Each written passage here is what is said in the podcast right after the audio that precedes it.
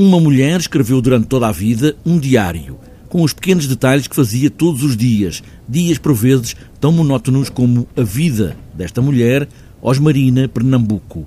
A atriz Kelly Freitas, outra mulher, leu estes diários e nunca mais quis esquecer esta mulher, Osmarina, e trouxe-a para o palco do teatro. Ela nasceu em 1919, portanto nós estamos aqui a 100 anos de distância do nascimento dela.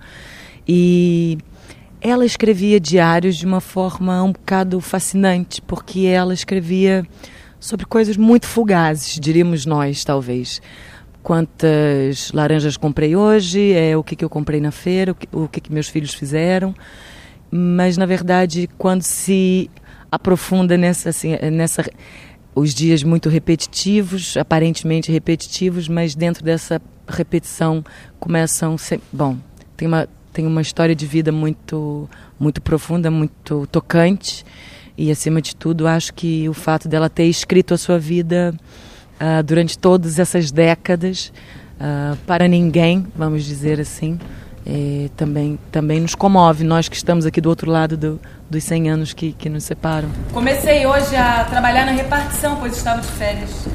Até às 11 horas fico lecionando no Colégio Americano e daí sigo para o IPASE, Instituto de Previdência e Assistência de Servidores do Estado. Não tenho tempo de almoçar. Tenho trabalhado à tarde sem almoço. 3 de fevereiro de 1955. Hoje é um dia muito querido e especial.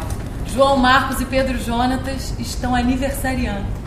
João Marcos está fazendo quatro aninhos, Pedro Jonatas, três aninhos. São coisas de um dia a dia, sem muito para contar, mas quando se começa a olhar mais de perto, começa também a mudar o olhar desta mulher que teria hoje 100 anos. Como é que uma mulher, no princípio do século passado, poderia escrever? Essa mulher que amava a escrita teve uma vida onde as, as condições para que ela fosse escritora não, não existiam, não é?